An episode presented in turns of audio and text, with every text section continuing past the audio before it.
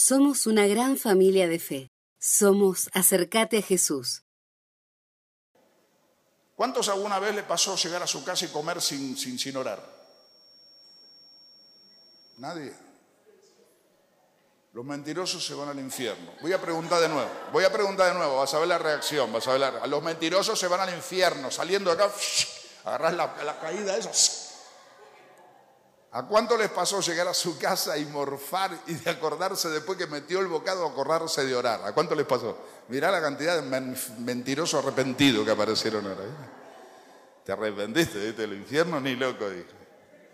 ¿Sabe por qué usted comió sin orar? Pregúnteme, ¿por qué? Porque tenías comida. Por eso las situaciones malas no siempre vienen para mal aquellos que tienen discernimiento espiritual. Cuando vos llegas a tu casa y no tenés comida, no puedes comer, no puedes olvidarte de orar, porque lo único que te resta es orar para que Dios envíe comida. ¿Y de dónde sacó eso? Experiencias personales y la palabra.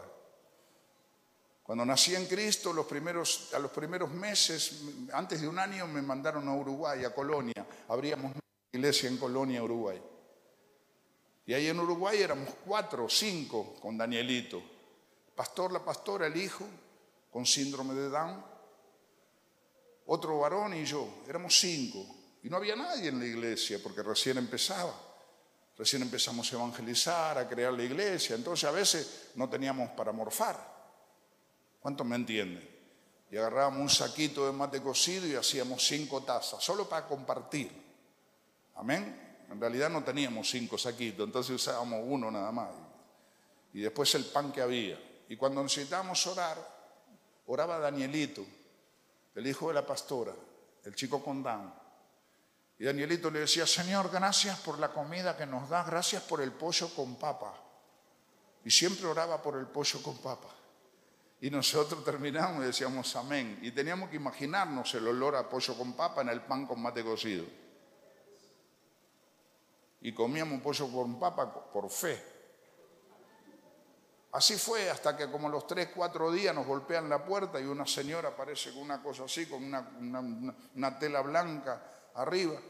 Y dice, bueno, no sé qué pasó, pero ustedes son los nuevos que vinieron a abrir la iglesia. Dice, sí, bueno, yo tuve, sentí en mi corazón de traerles esto. ¿Sabe qué era? Amén, qué discernimiento tuvo. Decirle al de al lado, estás como loco, oye, gloria a Dios. Y entonces, y, era el pollo con papa. ¿A quién, ¿A quién le pertenecía? A Dani porque él oraba por el pollo con papa. Lo que quedó, se imagina como... No quedó nada. Con el hueso me hizo un llavero para... Cuando no venía, lo sentíamos el olor.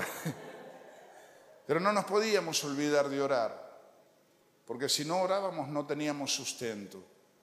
Entonces quiero decirte que a veces no todas las situaciones malas vienen para mal. Muchas de esas situaciones nos van a favorecer y a veces son permitidas por Dios. Pero para eso necesitamos verdaderamente algo que es, algo que es bíblico, que se llama discernimiento. ¿Cuántas veces yo me encontré peleando contra Dios por falta de discernimiento? ¿Cuántas veces reprendí al diablo cuando no era el diablo, cuando era Dios queriendo tratar conmigo? ¿Cuántas veces por falta de discernimiento yo me puse a ayudar gente, a ayudar a una familia que estaba siendo tratada por Dios y Dios bajó su manito sobre mí? Porque Dios no necesita que yo lo ayude cuando Él quiere hacer algo. Y qué importante es entender esto, que a veces alguien, amigos, hermanos que son amorosos, que son, son compañeros en la milicia, pasan una situación, pero que Dios te dice, no quiero que te metas, estoy tratando yo. Yo no sé si a usted le pasó. Y me moría de angustia porque a veces uno tenía para poder ayudarlos. Hay veces que uno no tiene, pero hay otras veces que sí, que Dios ha hecho cosas maravillosas y teníamos para poder ayudarnos, pero Dios dijo que no, porque cuando Él quiere tratar necesitamos discernir, no podemos ser más buenos que el Señor. Por eso discernimiento. Cuando yo nací en la iglesia, hace 34 años atrás, se oraba siempre por discernimiento. Mucho, mucho discernimiento, discernimiento. Y yo, yo oraba por discernimiento, pero no sabía ni qué era. Como yo los escuchaba a mis pastores que oraban por discernimiento, yo dije, bueno, si los pastores oran, porque debe ser bueno. Hasta que después fui y le digo, pastor, ¿qué es discernimiento? Bueno, discernimiento es un don de Dios, una gracia de Dios, para poder descubrir si estás haciendo las cosas bien o las estás haciendo mal. Si estás creyendo algo que parece o algo que es. Y yo creo que en este tiempo, sobre todo en nuestro país, discernimiento. Discernimiento es una base, eh, un arma totalmente poderosa, sobre todo cuando estamos pasando momentos de crisis. ¿Por qué? Porque cuando vos estás pasando un momento difícil, no te podés permitir equivocarte. Porque si te equivocas, sufrís más vos y sufre tu familia. ¿Alguien me entiende? Cuando vos estás sin trabajo y tenés un poquito de dinero, no te podés poner a dar vueltas por la ciudad, por el país, a ver dónde vas a conseguir trabajo, porque ese dinero lo tenés que saber administrar para que te dure más, para poder el tiempo hasta que conseguís trabajo y después que conseguiste tenés que trabajar para poder recibir un salario y poder administrar eso para que tu familia no pase necesidades. Entonces no podemos permitir darnos el lujo de equivocarnos, porque si estamos caídos terminamos arrastrados. Y no es lo que Dios quiere. Vuelvo a repetirte, Dios no nos llamó para perder. Dios nos llamó para ir caminando como pueblo de Dios, de triunfo en triunfo y de victoria en victoria. Denle un aplauso al Rey de Gloria. Dios dice que hizo de nosotros hombres, mujeres, niños, jóvenes, más que vencedores. Míralo al de al lado, agarrarle el cachete y decirle, ¿entendiste corazón? Gloria a Dios. Y a su nombre. Y a su nombre. Quiero compartir una canción más. Hay una que dice, quiero más de ti, así usted me ayuda a cantar. ¿Cuántos saben que lo que se canta acá se escucha en el cielo? Entonces cantemos con el corazón. Cantemos agradando a Dios, cantemos adorando a Dios, cantemos diciendo, Señor, yo quiero más de ti. ¿Por qué? Porque yo sé que siempre Él tiene más. La Biblia dice que Él es una fuente inagotable. Por eso yo siempre puedo buscar más. Yo no soy de los que se conforman. ¿Por qué? Porque he visto mucha gente que se conforma, pero no quiero ser igual a los que se conforman. Porque a veces los que se conforman viven una vida y no llegan a una plenitud y después terminan criticando, envidiando, teniendo celos de los otros que tienen suceso. Y quiero decirte una cosa, Dios no hace excepción de personas. ¿Cuántos lo creen? Ahora sí encuentro gente que se conforma, que escucha el mensaje, sale de aquí y no agarra la Biblia en toda la semana hasta que llegue al culto. Esa gente está mal y bueno, no digo que esté mal, pero se conforman solo con el mensaje que nosotros traemos. Ellos no vuelven a leer en su casa, ellos no vuelven a escudriñar la palabra en su casa, porque de esa palabra que el predicador trajo, no importa quién sea, cuando vos lo volvés a leer en la palabra, Dios te va a traer más revelación a vos, agregar más de lo que le dio al predicador. ¿Cuántos dicen amén? Y conforme a esa revelación vas a poder disfrutar de mayores cosas, porque creo absolutamente que nadie alcanza un nivel de vida mayor que el nivel de revelación que vos tenés. ¿Cuántos me entienden? ¿Cuántos me entienden? Por eso hay gente, yo no leía la Biblia, parece un castigo leer la Biblia. No quería orar. Cuando llegaba a la iglesia el pastor me dice, Tommy, a orar, al monte de oración. Yo lo miraba y le decía, ¿pero por qué? ¿Yo qué hice? Como que era un castigo orar. ¿Me entiende lo que estoy hablando? No entendía lo que era orar, no entendía, no discernía que era importante, no discernía que era importante para mí leer la Biblia.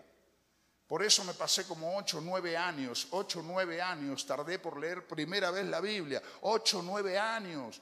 Cuando la gente va y compra el libro de Harry Potter, un libraco así, se lo leen en dos meses. Algo que no sirve para nada, lo leen en dos meses. Pero hay gente que hace 20 años está en la iglesia y nunca leyó toda la Biblia. Y la Biblia es nuestra herencia, Antiguo y Nuevo Testamento. ¿Qué es un testamento? Una herencia. ¿Me está entendiendo? Y una herencia que no la dejó cualquiera, la dejó Dios para nosotros, pero no nos damos cuenta.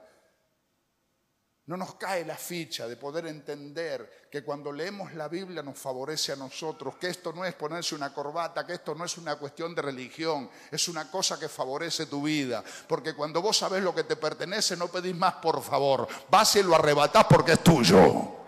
Entonces ahí está la palabra. No vivas una vida de menor calidad que la que tienes que vivir. Y si te acostumbras, si te conformas, Jesús te ama. Jesús te ama. pero no vayas a envidiar a los que buscan más y tienen más. No tengas celos. Si no quieres buscar más, fantástico. Te acomodaste ahí, Jesús te ama. Pero nunca critiques ni envidies a los que buscan más, porque Dios es galardonador de los que le buscan. Y los que buscan más recibirán más. ¿Cuántos me entienden? Por eso yo no tengo por qué envidiar a nadie, no tengo por qué tener celos de nadie. Porque aprendí con mis pastores que cuando veo a una persona que tiene éxito, la envidia te aleja de la gente de éxito, te aleja. Pero cuando yo veo a alguien con éxito, veo a mi hermano que le va bien, con una sonrisa, yo me acerco y le digo, che, te, veo mejor, te veo bien. ¿Qué estás haciendo? Porque vos tenés el mismo Dios que yo, el mismo Jesús que yo, la misma Biblia que yo, el mismo Espíritu Santo que yo. Entonces lo único que tengo que hacer cuando veo a alguien de éxito, le pregunto, ¿qué estás haciendo?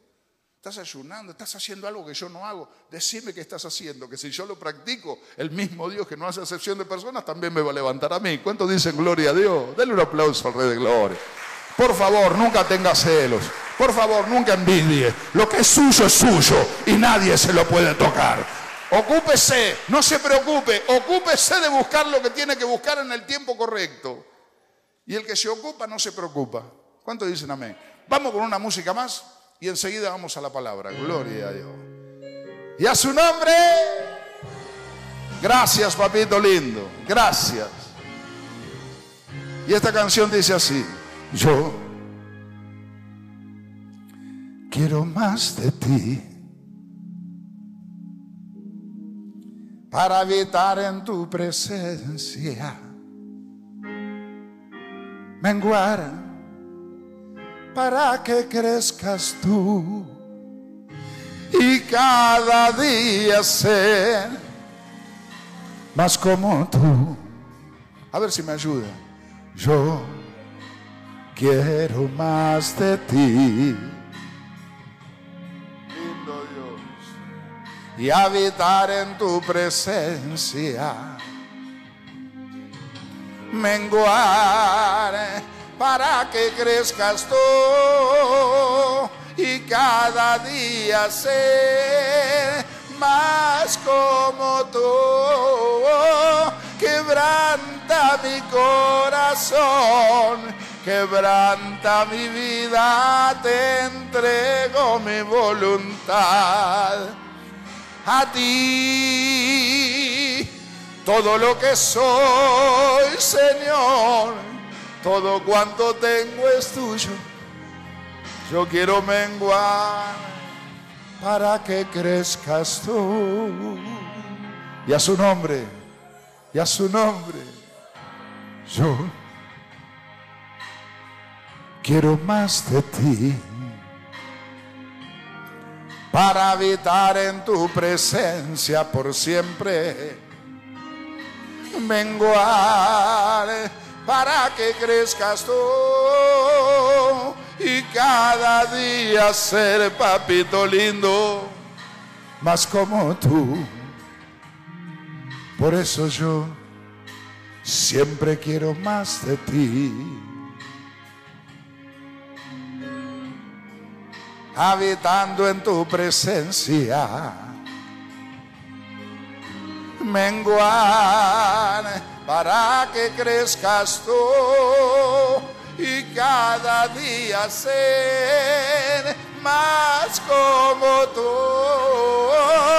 Quebranta mi corazón, quebranta mi vida, te entrego mi voluntad a ti. Todo lo que soy, Señor todo cuanto tengo es tuyo. Yo quiero menguar para que crezcas tú, oh gloria. Quebranta mi corazón, quebranta mi vida. Te entrego mi voluntad solo a ti todo lo que soy, Señor, todo cuanto tengo es tuyo. Yo quiero menguar para que crezcas tú.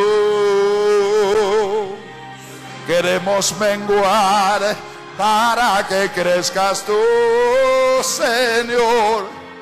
Yo quiero menguar para que crezcas tú.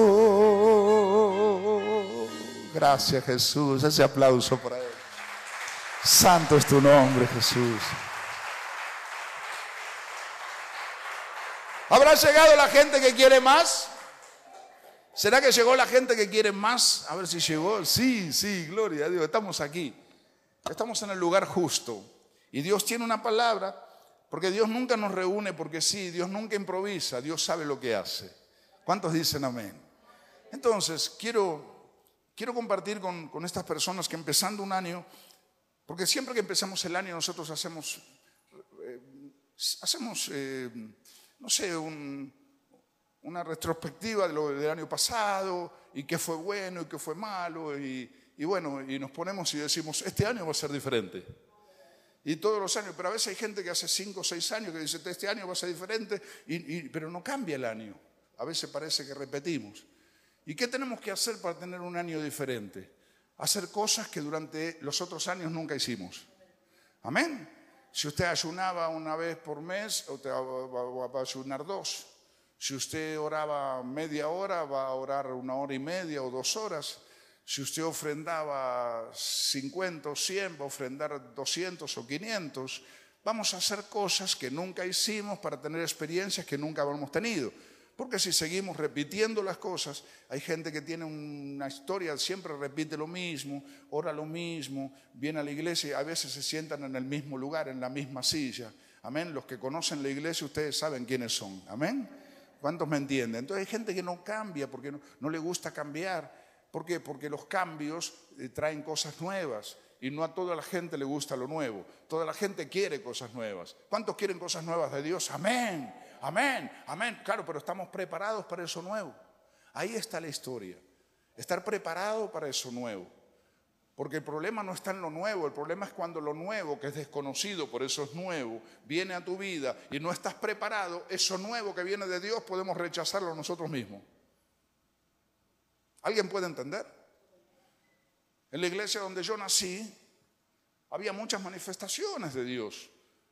Pero cuando empecé, me acuerdo que un tiempo Dios me, habló a mí en un ayuno de siete días, me habló, me dijo que me deje el pelo largo, que me ponga un aro y que salga por las calles a llevarles la palabra a los jóvenes que no iban a venir a la iglesia. Entonces yo ya no iba a ser un pescador de hombres, porque el pescador tira la línea y espera que pique. Yo iba a ser un cazador que iba a salir con mi arma a buscar a los que estaban ahí afuera. ¿Cuántos me entienden? Pero eso es antibíblico, es antibíblico, pero en cuatro meses trajimos 300 jóvenes. Dígame si el resultado es. ¿Me entiende? Ay, pero dejarse el pelo largo y ponerse un aro, eso no está en la Biblia. No, no está en la Biblia realmente. Pero si está en la Biblia, ganar almas. Hay mucha gente con saco, corbata, pelito muy cortito que nunca ganan a nadie. Decirle al de al lado, me parece que se la agarró con vos. hay, gente, hay gente que corre mucho riesgo porque dice que el que no da fruto, Dios lo cortará. Y hay gente que lo toma muy en chiste esto y no trae fruto. Hay gente que hace más de un año que no invita a nadie. Aunque sea, tráigase usted. Mírese al espejo y hoy te voy a traer a vos. Y agárrese el oreja y tráigase usted. Pero es importante cumplir con lo que Dios dice. Dice que el que no trae fruto, Dios lo corta. No lo inventé yo, no se enoje conmigo, por favor.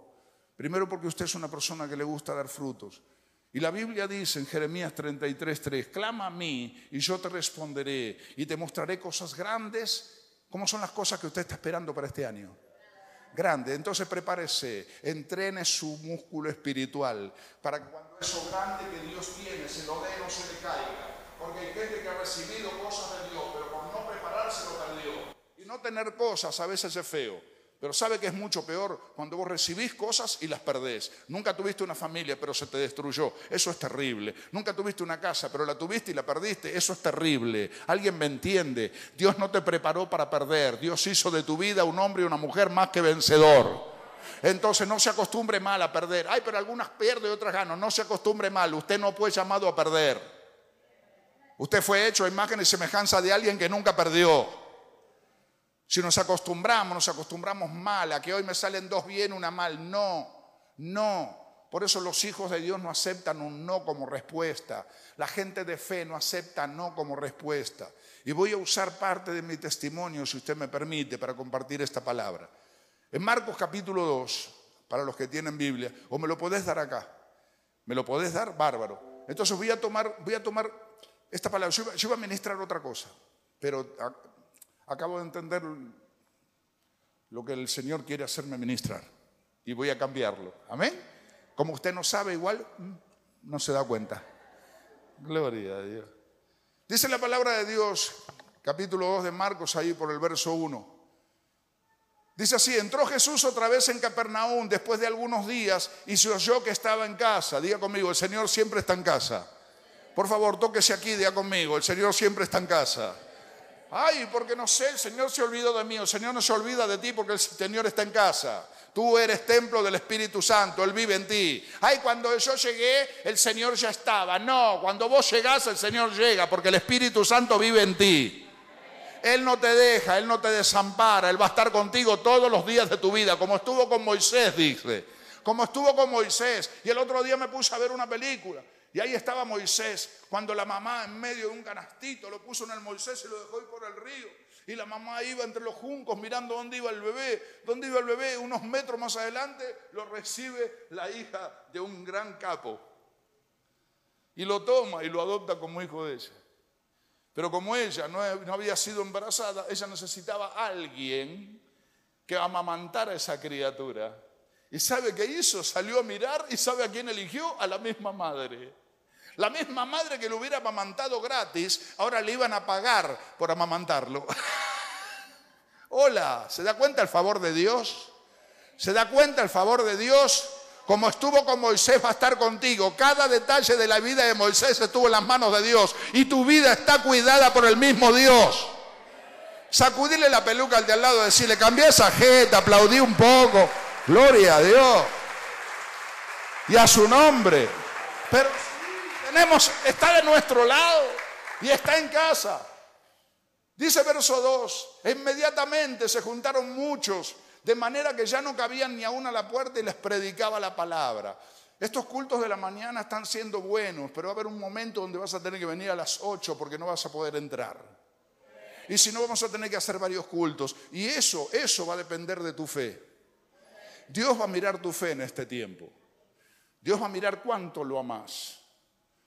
¿A cuántos les hablas de ese milagro que Dios hizo en tu vida? Porque esta iglesia no la hace crecer el pastor y la pastora y los predicadores. Esta iglesia la hace crecer las mismas ovejas. Es la oveja que trae otras ovejas. Amén. Amén. Eh, hermanos, se juntaron muchos de manera que ya no cabían ni aún a la puerta y les predicaba la palabra. Jesús no anda perdiendo tiempo. Jesús cuenta, de Jesús quiere que les hables la palabra a la gente, un versículo que les sueltes, aunque parezca que no pasa nada en el ámbito espiritual, en el aire espiritual pasan cosas. Tu testimonio tiene un poder maravilloso. Vos sos la prédica más grande de Jesús, en tu familia principalmente. Vos sos la prédica más maravillosa de Jesús. Mi primer pedido cuando yo llegué a Cristo fue que toda mi familia aceptaran al Señor. Y en seis meses Dios me respondió y toda mi familia aceptó a Cristo. Yo pude bautizar a mi mamita antes que mi mamita partiera. Pude liberar a mi papito aquí, según, aquí cerquita en Lanús antes de que mi papito partiera. Y mi familia conoce del Señor. ¿Cuántos dicen amén? No le pedí cosas materiales. ¿Por qué? Porque con toda la plata y el oro del mundo nunca podría haber comprado la salvación de mi familia. Qué premio tan maravilloso, hermano. Y esa palabra es para ti. Si todavía tenés familiares que no conocen del Señor, agárrate de la palabra. Serás salvo tú y toda tu casa. Si Dios lo dice, Dios lo hace. Si lo vas a alabar a Dios, decirle al de al lado, ponele más onda a tu aplauso, por favor. Dale fuerte eso, gloria a Dios. Verso 3. Y el primer punto, punto número uno a los que les gusta escribir. Objetivos claros. Objetivos claros. Este no es un año de improvisar. Y vamos a ver el lunes qué sé yo lo que voy a hacer. Y voy al médico, voy a la farmacia lo llevo al nene a la escuela, no, todavía no empezó el colegio, pero lo dejo ahí hasta que empiece, ¿qué hago? Dios no improvisa y si nosotros queremos imitarlo a Él, tenemos que dejar la improvisación de lado y empezar a hacer las cosas determinadas. ¿Me está entendiendo? Tener metas, tener metas, porque la gente que no tiene metas, aunque las alcance, no se da cuenta, porque no tiene metas. Tienes que ponerte metas a corto y a larga distancia. Y cuanto más clara es tu, visión, más grande será tu fe. Tenés que encarar cosas con visión clara. Acuérdese cuando Jesús le trajeron al ciego. Le traen al ciego a Jesús y Jesús lo mira y le dice, ¿qué querés que te haga? ¿Qué querés que venga a jugar al fútbol si no la ve? Está ciego el tipo. ¿Alguien me entiende? Pero Jesús le preguntó eso con un objetivo, con el objetivo que él declarara, porque Jesús quiere que en tus peticiones seas claro en lo que vos querés, seas definido en lo que vos querés. Decirle al de al lado, ora más porque a Dios le gusta tu voz. Claro, Dios quiere escuchar tu voz en oración. Aunque dice la Biblia que antes que la palabra salga de la boca, Él ya lo sabe. Sí, Él ya lo sabe, pero Él quiere escucharlo. Por eso le preguntó al ciego, ¿qué quieres que te haga? ¿Qué quieres que te haga? Y le dijo, quiero ver. Entonces dice que el Señor preparó barro. Hoy yo traje una vasija de tierra ahí para preparar barro para todos los que tengan problemas de vista. Dice que agarró barro a la hora.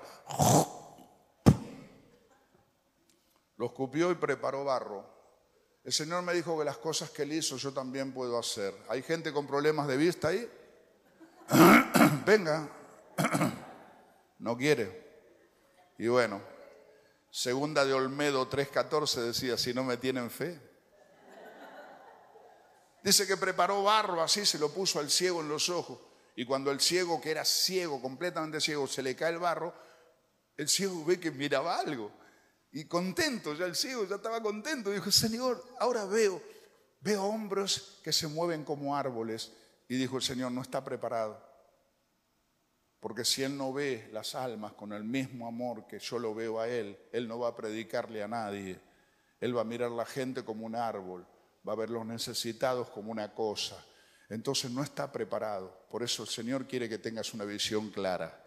Le vuelve a preparar barro, lo vuelve a escupir y le mete por segunda vez el barro. Cuando el barro se le cae la segunda vez, el ciego, cuando mira así, dice, ahora sí, ahora veo lejos y claramente. Ahí terminó la obra, porque si no el Señor lo hubiera seguido escupiendo todo lo que necesitara. ¿Alguien me entiende? Y usted me dice, ¿por qué? Porque la obra que Dios empieza no la deja en la mitad, la perfecciona. ¿Alguien me entiende? Por eso necesitamos objetivos claros. Acá dice la palabra, entonces vinieron a Él. Cuando usted tiene problemas, ¿a quién va? Va al intendente, va al hermano que tiene política, ¿va? ¿a quién va? Necesitamos ir a Él, necesitamos ser objetivos claros. No podemos ir, ay, pero este hermano mío, tengo un amigo que tiene influencia en la municipalidad, me vale la municipalidad. Alguien me entiende, no dependemos de la gente, dependemos de un Dios grande y maravilloso que usa gente. Pero no podemos limitarlo a Dios porque la bendición va a venir por acá, la bendición, la bendición viene de Dios. Él va a usar hasta mi enemigo, va a traer cuervos para traerme carne, pero la bendición de Dios, si yo la creo, viene a mi vida. No le pongo límites. Por eso es importante, hermano, tener claridad. Entonces vinieron a Él, a Él. Cualquier necesidad que tengas es a Él. Mi mamá, nosotros vivíamos acá, yo estudié en este colegio de acá. Mi mamá íbamos de un brujo por acá por Caraza, un viejo apestoso, chucha pachucha, un chantapufi, ¿viste? Y el tipo fumaba un toscano así. Mi mamá iba al brujo para preguntarle si mi papá le engañaba. Mi viejo se iba el jueves y volvía el lunes. Se iba el jueves y volvía el lunes. Y mamá tenía que ir a pagar para ver si la engañaba. Cuando vi que le dio plata dos veces, le digo, no le den plata al viejo este, no vamos más, el viejo este, dame la plata a mí. Yo te digo, sí, papá te engaña. Pero dame la guita a mí, claro. Hay gente que va a cualquier lado. Hay gente que busca en cualquier lado y cuando la desesperación es grande te puedo asegurar que hay gente que va a cualquier, a cualquier lado. Pero la única solución la tiene Jesús. Jesús no tiene una solución para tu problema. Jesús tiene miles de soluciones para cada problema. Denle un aplauso a él si usted lo cree. Miles de soluciones para cada problema. No una para cada uno. Por eso, objetivos claros. Cuando tengas un problema, anda Jesús. Cuando tengas una necesidad, anda Jesús. Y cuando tengas agradecimiento, anda Jesús también. Y a su nombre. Y a su nombre. Objetivos claros. Y dice, verso 4. Y como no podían acercarse a él a causa de la multitud, descubren el techo donde estaba. Y haciendo una apertura, una abertura, bajaron el lecho en que yacía el paralítico. Dice que había mucha gente que no cabía ni aún a la puerta en el verso 2, ¿sí o no? Y Jesús les predicaba la palabra. No podían entrar. Estos cuatro tipos, cuatro gente normal como nosotros, pero con una decisión determinante de salvar almas, no de ir a buscar la bendición solo para mí, como hay gente que viene a buscar la bendición solo con la oveja endemoniada ayúdame, bendíceme, sáname, prospérame, irme, me, me. Decirle al de al lado, Dios te va a matar la oveja endemoniada esa. Sí, para que no seamos egoístas, porque Dios no puede bendecir egoístas. Por eso Dios dice, te bendigo para bendecir, te bendigo para bendecir, te bendigo para bendecir. Amén. Y nosotros ya somos bendecidos. Ay, pero hermano, mira lo que estoy. Vos ya sos bendecido, Efesios 1.3. Bendito sea el Dios y Padre de nuestro Señor Jesucristo que nos bendijo con toda bendición. Nos bendijo con toda bendición. Por eso usted no va a ser bendecido. Usted ya es bendecido. Decirle de nuevo, más honda tu amén. Más honda tu aplauso. Usted ya es. No espere recibir lo que Dios ya te dio. Por eso cuando leemos la palabra, la palabra nos trae un monumento de, posibilidades. Nos abre la cabeza. Yo leí en el Salmo 1 que era lindo estar junto a las corrientes de las aguas. Dice que dará el fruto a su tiempo, su hoja no cae y todo lo que hace prosperará. Eso es maravilloso. Pero cuando sigo leyendo la Biblia, sigo leyendo ahí por el libro de Juan, me encuentro con un versículo superior. Por eso la Biblia siempre te lleva de triunfo en triunfo y de victoria en, en victoria. Leo Juan 8:32 y dice, el que cree en mí, como dice la escritura, decirle al de al lado, cabezón, no es a tu forma. Decirle, gloria a Dios. Amén. Como el que cree en mí, como dice la escritura, no puedo creer como yo quiero. Es como dice la escritura, si no voy a vivir siempre una vida de menor nivel que la que Dios me quiere dar. Por eso hay gente dentro de la iglesia, hay gente, hay gente en las iglesias que le va mal la vida. Y están dentro de la iglesia, sí, pero la historia es creer como dice la palabra, como dice la escritura. Y para creer como dice la escritura tengo que conocer la palabra. Porque si no viene cualquier pelagato y va a levantar la mano, así dice el Señor. Así dice el Señor. Y vas a hacer cabeza. Y no vas a hacer cola. Sí. Y la gente se lo cree. Voy a hacer cabeza y no cola. Voy a andar arriba solamente. ah, ¿por qué? Porque aquel me dijo. Claro, pero antes no te dijo que tenés que conocer primero los diez mandamientos. Por lo menos primero conocerlos para después aplicarlos. Porque si no los conoces no los puedes aplicar. Y si vos no aplicas los mandamientos nunca vas a hacer cabeza y cola. No es porque venga el piripipí, urru, cucu, cucu, chiqui, chiqui, saca traca, la matraca. Es como dice la Biblia, por eso dice el que cree en mí, como dice la escritura, de su interior, correrán ríos de agua viva. Una cosa es estar junto a las corrientes de agua y todo lo que hagas prospere, eso es bueno, pero que los ríos fluyan de vos es mucho mejor. Y todo está en la Biblia. Dale un aplauso al Rey de Gloria.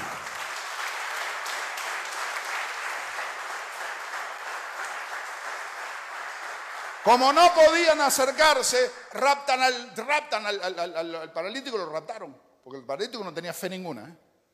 Se lo llevan, lo quieren meter por la puerta, dicen, no, está lleno, Jesús está acá, no pueden. Vamos a ir por la ventana. Y como estaban en Argentina, estaba lleno de reja, todas las ventanas no podía entrar nadie.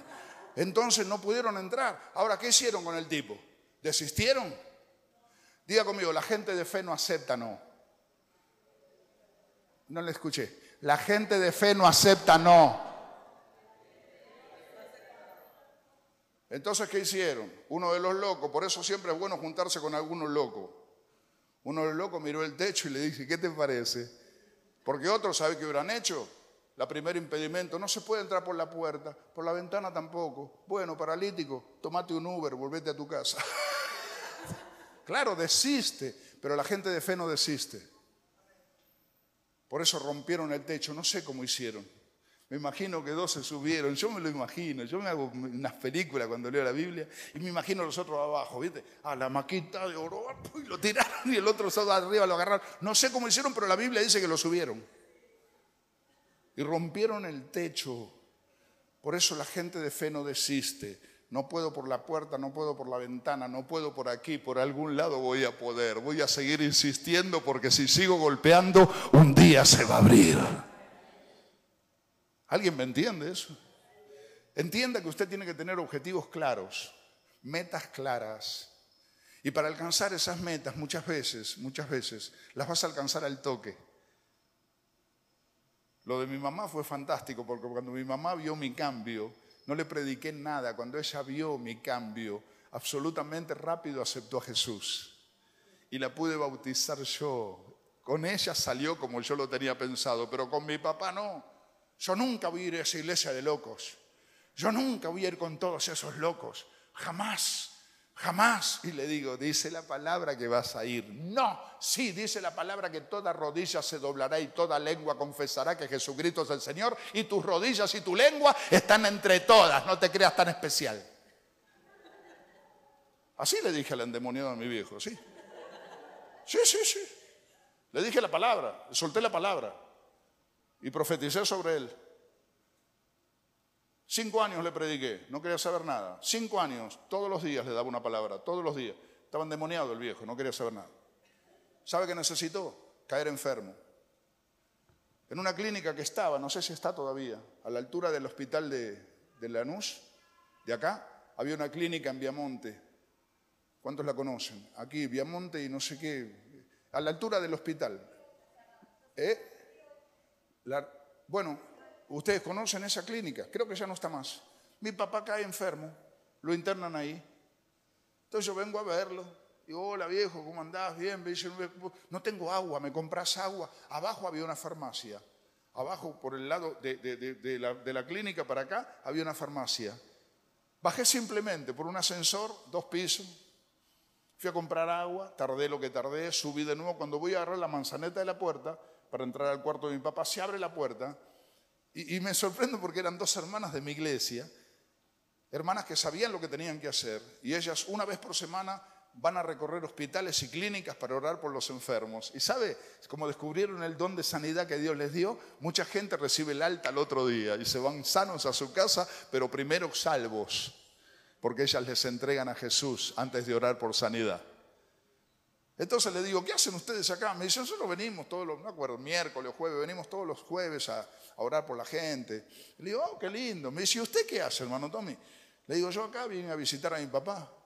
Me dice, ¿quién? ¿El Señor que está acá? Me dice, sí, le digo, ese es mi papá. Me dice, acaba de recibir a Jesús.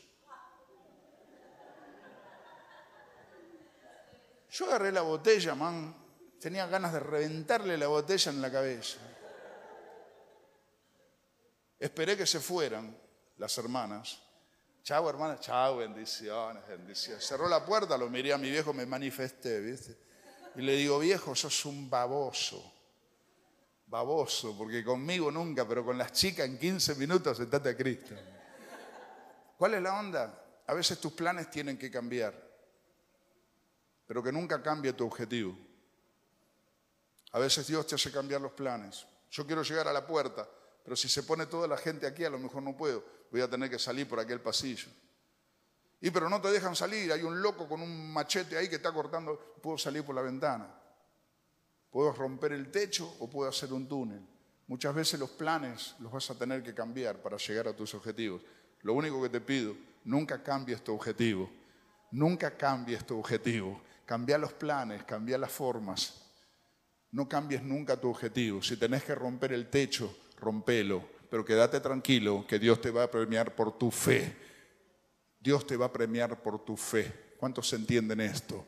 Entonces, resultados positivos, objetivos claros y resultados positivos. No aceptes no.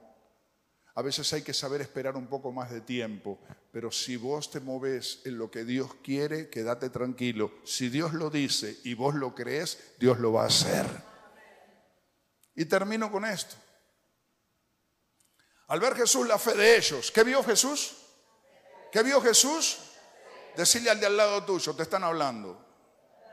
Hay gente, hay gente que no va a tener fe, hay gente que va a venir a Cristo y van a conocer a Cristo por tu fe, por tu fe, por tu fe, por tu fe. ¿Está entendiendo? Es importante que entiendas lo que Dios va a mirar de ti. Dios estaba mirando la fe de ellos.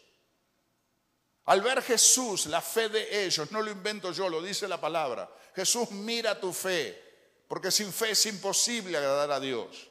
Jesús mira dónde vas cuando tenés un problema, si vas a buscar de alguna persona o vas a buscar de Él.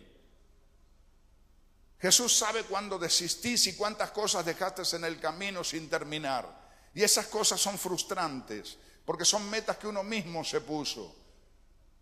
Y cuando nosotros tenemos fe en Él, lo vamos a ir alcanzando. Puede ser que se dilate un poco el tiempo, puede ser que tenga que dar algunas vueltas hasta alcanzarlo. Pero si creo, dice la palabra, conforme a tu fe será hecho. Si creo, veré la gloria de Dios, porque el que cree verá la gloria de Dios. Y no la vas a ver en esta familia, en aquella, la vas a ver en tu vida, en tu familia y en tu iglesia. Alguien dice amén y le aplaude a Dios no lo vamos a estar viendo en otros. Es tiempo de verlo en nuestra vida.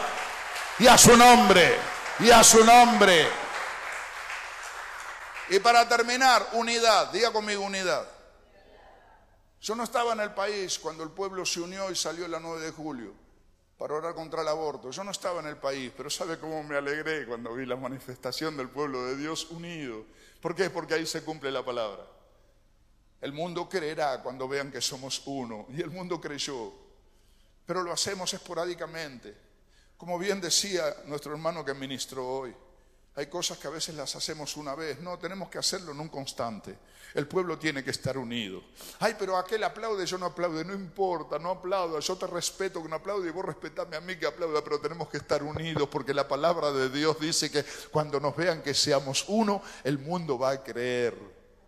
Y entonces tenemos nosotros las limitaciones, las divisiones que pusieron muchos pastores viejitos, con trauma, con mambo, con esto, con el otro. Nosotros, esta nueva generación, vamos a romper todo eso, vamos a unirnos, no importa de qué forma el otro lo haga. Ay, pero yo lo uso con corbata. Bueno, yo no, no te preocupes, yo amo tu corbata y vos amás mi descorbata.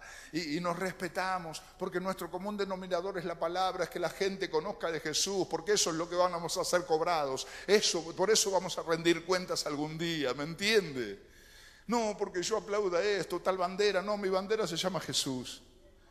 Y yo me uno con el metodista, con el... Mire, estoy yendo a iglesias apostólicas a predicar. En California me están llamando iglesias apostólicas. ¿Cuáles son las iglesias? Las que creen solo en el nombre de Jesús. Que no declaran al Espíritu Santo. ¿Y sabe qué hago? Yo voy y hablo de Jesús. ¿Qué quiere? Que me ponga a hacerles lío a ellos y dejarles un desastre en la iglesia. ¿Para qué si yo predico a Jesús? Yo predico a Jesús. Y si predico a Jesús, predico la verdad. Y la verdad no puede quedar oculta durante mucho tiempo. La verdad siempre va a salir a luz. Entonces lo que tengo que hacer es predicar. ¿Y predicar a quién? A Jesús y a Jesucristo crucificado en victoria. Jesucristo crucificado es victoria. Y eso es lo que el Señor me manda ministrar. Que no desistamos y que trabajemos unidos, unidos uno solo no hubiera podido subir al paralítico, ni lo hubiera traído hasta la casa. Pero entre cuatro lo pudieron traer, lo pudieron subir al techo y es más, Jesús premió la fe de ellos. Es importante que nos unamos. ¿Con quién? Y uno tiene que saber. Si yo tengo que ir a visitar a un joven, no voy a llevar a la abuelita o al abuelito para que, que oren los abuelitos en casa, pero me llevo a otro joven que haya sido un rey loco también. ¿Para qué? Para que podamos tener testimonio. ¿Me entiende? Cuando tengo que ir a visitar a una abuelita, no me puedo llevar al pan con los pelos parados así porque el abuelo se espanta. Tengo que llevarme a una abuelita, ¿entiende? A una abuelita que sea todavía esa, uh, amén. Y entonces el abuelito al toque va a entregarse a Jesús. ¿Me entendés? Como pasó con mi papá, viejo baboso, pero salvo. Yo no sé cómo Dios quiere hacer las cosas, yo no sé cómo Dios lo va a hacer en tu vida, pero créele a Dios y créele de la forma que Él dice. Te sugiero que vayas descubriendo en la palabra, en la palabra, las cosas que son tuyas, la herencia que Dios te dejó, para poder reclamar eso como tuyo. Eso es tuyo. Todo lo que dice la palabra es para nosotros. No aceptes un no de las cosas que no están escritas en la Biblia. Unite. ¿Con quién? Y vos tenés que saber con quién. Yo quiero a toda la gente, pero a algunos los quiero lejos. Sí, la gente negativa, la gente que eh, siempre está criticando hermanos, hablando mal de los pastores, olvídelo. Por eso yo no tengo redes sociales. No soportaría escuchar gente cristiana que habla mal de otros siervos de Dios. No soportaría escuchar hermanos que hablan mal de otros hermanos. Yo aprendí algo con mis pastores. Mi boca es muy grande, mire. Dicen que si me pongo un broche en el medio puedo cantar a dúo por la jeta que tengo. Pero esta boca se aprendió a abrir solo para bendecir. Si yo no tengo algo bueno para hablar, no abro mi boca solo cuando soy portador de buenas nuevas. Mi boca no ha sido para criticar a nadie, y mucho menos a un hermano. Ah, pero el hermano está en pecado, no deja ser hijo de Dios, deje que él trate con él. Yo no tengo que tratar, yo no soy juez. Yo simplemente si veo un error en mi hermano es para que ore. Si Dios me lo muestra es para orar, para que él pueda volverse, para que él pueda arrepentirse, no para pisotearlo. ¿Me está entendiendo? Por eso me uno con gente que trabaja en la, misma dimensión, con la misma gente que vuela junto. Yo no puedo volar por patos porque aprendí a volar como águila. Necesito una altura diferente. ¿Cuántos me entienden? Entonces me junto. ¿Con quién me junto? Me junto con la gente que siempre busca lo mejor para los demás. Hay gente que solo va a venir para hacerte así y tirarte la corona. Vos no calificás, vos no esto, vos no lo otro y no servís para esto. Lo único que hacen es tirarte la corona. Yo decidí eh, eh, eh, juntarme con gente que cuando mi corona, a veces por los golpes de la vida, por los cachetazos, por los golpes, se me corre un poquito, viene, viene esa gente y dice, tu corona está corrida y te la colocan bien. Yo me junto con, júntate con gente que acomode tu corona, no, no te juntes con gente que te la vuelque, con gente que te ame, que te ayude, que puedas decirle, no tengo ganas de orar y no te van a criticar. Se van a levantar más temprano para ir hasta tu casa y ayudarte a orar. No tengo ganas de leer la Biblia. Háblelo. Hable esas cosas. No lo oculte. Ay, pero me da vergüenza. No, mi hermano, no tenga vergüenza de pedir ayuda, porque cuando alguien se está ahogando, si no levanta la mano, el guardavida no lo ve, sabe qué pasa, se ahoga. Anímese a pedir ayuda. No es peor ni mejor si a usted le cuesta leer la Biblia. Pida ayuda, porque a todos nos pasó y pedimos ayuda y alguien nos ayudó y nos levantó, nos enseñó lo que sabían. Entonces nunca oculte cosas, le está pasando algo, no guarde eso, háblelo con sus líderes, háblelo con sus pastores, para eso estamos. Todos nosotros que hoy estamos aquí tratando de ayudar a alguien, estamos aquí porque alguien nos ayudó, no somos mejor que nadie. Si no fuera por la gracia y la misericordia de Dios, nosotros no podríamos ni abrir la boca. Si estoy aquí es por eso. Entonces trabajemos con objetivos claros, resultados positivos y unidad. Creo que son cosas básicas para poder llevar a muchos paralíticos a la presencia de Dios, para que estos cultos se llenen cuanto antes. Y cuidado, si usted tiene la posibilidad que Dios le está dando, eh, ¿cómo estamos con la hora? ¿Estamos pasados? ¿Sí? ¿Cinco minutitos tengo? ¿Sí? Déjeme compartirle esto que yo no pensaba. La importancia que tiene Nunca confundir una oportunidad de Dios con una carga. Y es muy importante el discernimiento. Cuando usted no tiene ese discernimiento, usted puede confundir, porque la línea que divide una oportunidad de Dios con una carga puede ser muy finita, a veces imperceptible. Por ejemplo, ¿cuántos creen que el Señor permitió que se hagan dos cultos aquí? ¿Cuántos creen que es el Señor que permitió eso? Ahora, ¿cuánta gente no entiende eso y viene a un solo culto? Sonría si no se le nota que usted viene a uno. Haga así por lo menos. La gente que no entiende, por ejemplo, el pastor dice, vamos a tener una semana de cultos, toda la semana. La gente que no tiene entendimiento en eso, le resulta una carga. ¿Una semana todos los días a la iglesia? Pero ustedes se creen que yo no tengo nada que hacer, que me rasco en la vida. Y hay gente que se rasca, ¿eh? pero no va a venir al culto todos los días, porque venir al culto todos los días entendieron que es una carga. cuando venir al culto todos los días le da la posibilidad de que tu fe en siete días, si vos venís el domingo te crece una sola vez por semana, si venís siete veces te va a crecer siete veces la fe. ¿Vos crees que, vos crees que tu vida va a ser lo mismo? ¿Vos crees que tu vida, si venís el domingo a los dos cultos y recibís dos palabras, tu fe va a crecer dos veces? ¿Vos crees que vas a caminar igual junto con el que viene una vez? Yo iba todos los días a la iglesia, todos los días, y me quedaba siete y ocho cultos por día en la iglesia. Calcule, estoy hablando de 14, 16 horas por día. Hasta que alguien de la iglesia un día se enojó, porque cuando vos buscas de Dios, alguien se va a enojar. Prepárate, Poné duro tu corazón para que cuando te vengan a criticar no te vayas de la iglesia. Ay, el hermanito me vino a criticar, me voy de la iglesia, que se vaya el endemoniado ese, vos nunca te vayas del lugar donde Dios te puso. Vino y me dijo, ¿usted viene todos los días? Le digo, sí. Y me dice, pero usted no lo veo que se queda un culto nada más. Le digo, no, me quedo siete y ocho cultos por día. Y me dice, ¿por qué no va a trabajar? Escuchalo al endemoniado. Hay gente que en vez de que la gente se pone contento que venga a la iglesia, lo quiere sacar. ¿Por qué no va a trabajar? Me dijo. Y le digo, ¿por qué no va a trabajar usted? Le digo, yo estoy preparándome para cosas grandes. Dios me dijo cosas grandes. Por eso yo vengo todos los días y mi fe a mí todos los días me crece siete y ocho veces. Siete y ocho veces porque yo me escucho siete y ocho palabras. ¿Usted cuánto viene? Me dice, yo vengo a un culto el domingo y vengo algún miércoles. Bueno, su fe en una semana crece, en una semana crece dos veces, mi fe en un día crece ocho. Aprovecha a mirarme ahora porque en cualquier momento despego y usted que va a volar bajito no me va a poder ver nunca más. Para la gente venir todos los días al culto es una carga, para el que no discierne, para el que discierne que es una oportunidad de crecimiento. ¿Está entendiendo? Una carga puede parecer rápido, una carga o una oportunidad de Dios. Se puede perder rapidito. Yo era una persona que nací aquí en Lanús.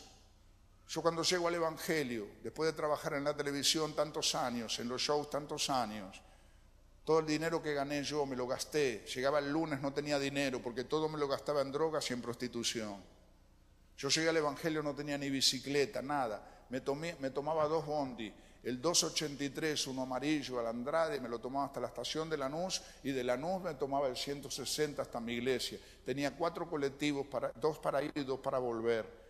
Y yo al tercer día de, de, empezar en Cristo, yo dejé todo mi trabajo, porque yo trabajaba en la noche, en los shows, en los desfiles, en todo eso, donde hay noche, donde hay alcohol, donde hay sexo, donde hay drogas. Y yo no podía seguir trabajando ahí, yo tenía que dejar todo. No podía pretender cambiar de vida siguiendo haciendo lo mismo que estaba haciendo. Yo tenía que determinarme y aunque me costara porque era mi sustento, tenía que largar todo, porque si no, a la larga o a la corta iba a volver a caer en el mismo pecado. Entonces dejé todo. Muchas veces yo no tenía ni siquiera para viajar, pero el Señor siempre suplía. Pero en mi corazón, yo a veces escuchaba a los hermanos que traían ofrendas, que traían esto, que traían el otro, que bendecían la iglesia, y yo no podía hacerlo, y a veces me traía un poco de tristeza pero en mi corazón estaba ese deseo de poder darle a Dios. En mi corazón estaba el deseo de darle al Dios que perdonó mis pecados. Por eso yo le entregué mi vida, le entregué mi servicio, mis mejores años. A los 26 años yo me metí en la iglesia, nunca más salí. Ahora qué hermoso, porque Dios en su caminar me fue dando sabiduría, me fue llevando por países, me fue conectando con gente de éxito con el cual pude aprender a, no gastar dinero, sino a invertir lo que llegaba a mi mano.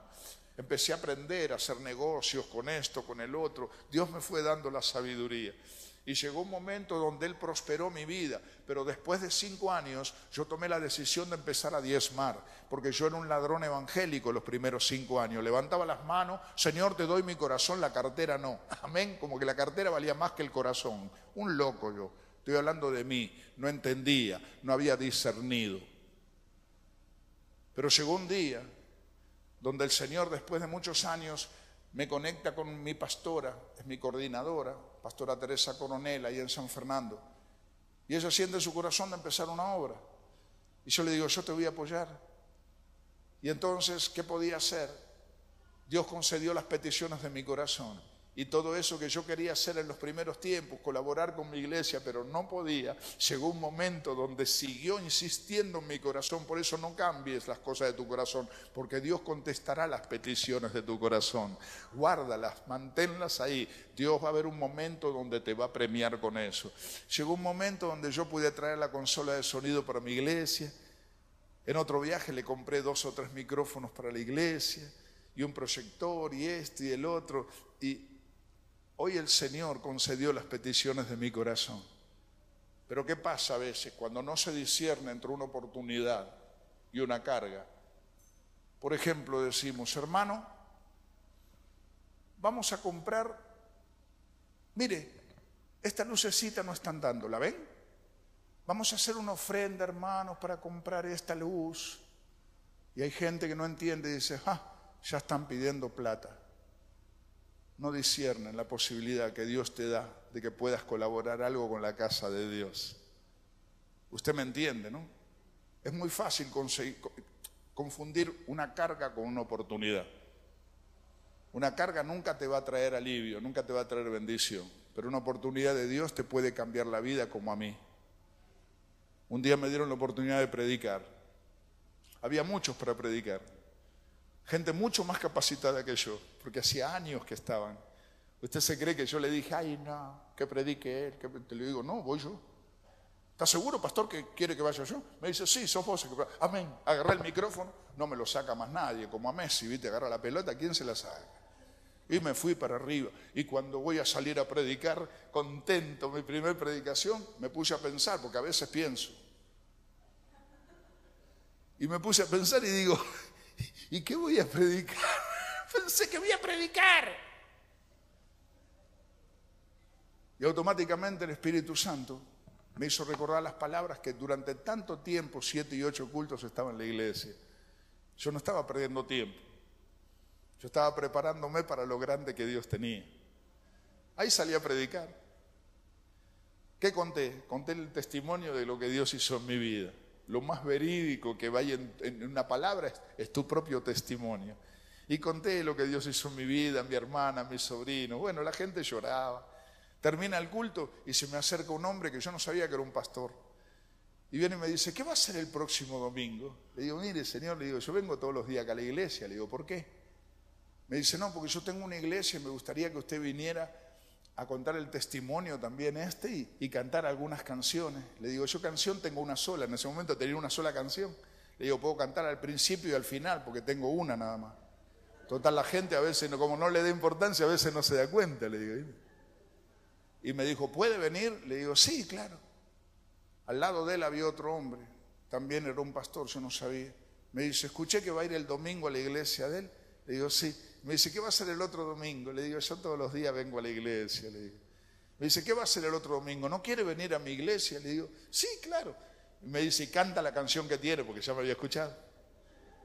Y puede contarnos el testimonio. Y le digo, claro que sí. Hermano, en el primer culto que era en, en ranchos, y yo no tenía auto ni nada, ¿eh? pero Dios me suplió gente que me llevó. Ranchos.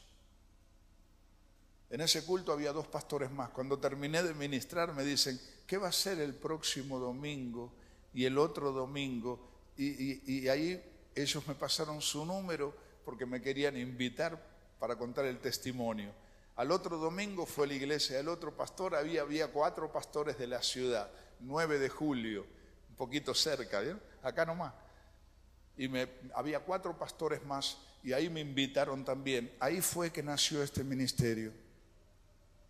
36 países recorridos y quiero que entienda esto con total humildad. Yo no podría hacer esto, grabar 15 CDs mientras viajé por 36 países, tomar un avión o dos o tres aviones a veces en un mismo mes, pagando los gastos de mi casa. Muchas veces cuando viajo en lugares me hospedan, pero otros lugares tengo que pagar un hotel. En otros lugares también tengo que alquilar un auto para ir por las iglesias, porque hay gente que a veces te puede llevar y hay veces que no. Las matemáticas de las que entran, y yo nunca coloqué ninguna condición a ir a predicar a ninguna iglesia, y nunca lo voy a hacer. Nunca tuve un salario fijo de ninguna iglesia, pero Dios siempre ha sustentado mi vida. Desde el mismo momento que me dijo, yo te voy a llevar por muchas naciones. Y yo le dije, Señor, vamos donde quieras, el que invita paga. Sí. Por eso quiero decirte que si tenés un llamado de Dios, nunca lo limites a Dios. Siempre créele a Dios. Porque si Dios te llama, junto con ese llamado te va a dar la visión, te va a dar la unción y te va a dar también la provisión para que puedas cumplir con lo que Él te llamó. Sirvamos a Dios con objetivos claros, nunca desistiendo, siendo firmes como Él fue y uniéndonos con la gente, amando a todos, pero uniéndonos con los que sabemos que van a ayudarnos en el proyecto ese que tenemos para alcanzarlo. Que Dios bendiga sus vidas. Espero que esta palabra haya sido de bendición para tu vida. Nunca pierdas una oportunidad que Dios te da. A mí una oportunidad de Dios me cambió la vida. Mire la jeta ahora cómo está. Amén. Y una oportunidad de Dios puede cambiar tu vida. Nunca confundas una oportunidad de Dios como una carga. Que Dios nos dé el discernimiento necesario para saber que nunca estemos luchando contra Dios. Que si es el enemigo que nos mete en un desierto, que podamos reprenderlo pero si es Dios, vayamos calladito la boca, porque de ahí de ese desierto donde Él nos mete, nos va a sacar con victoria. Como lo hizo con Jesús, lo va a hacer con nosotros. Dele un aplauso al Rey de Gloria. Y a su nombre, y a su nombre.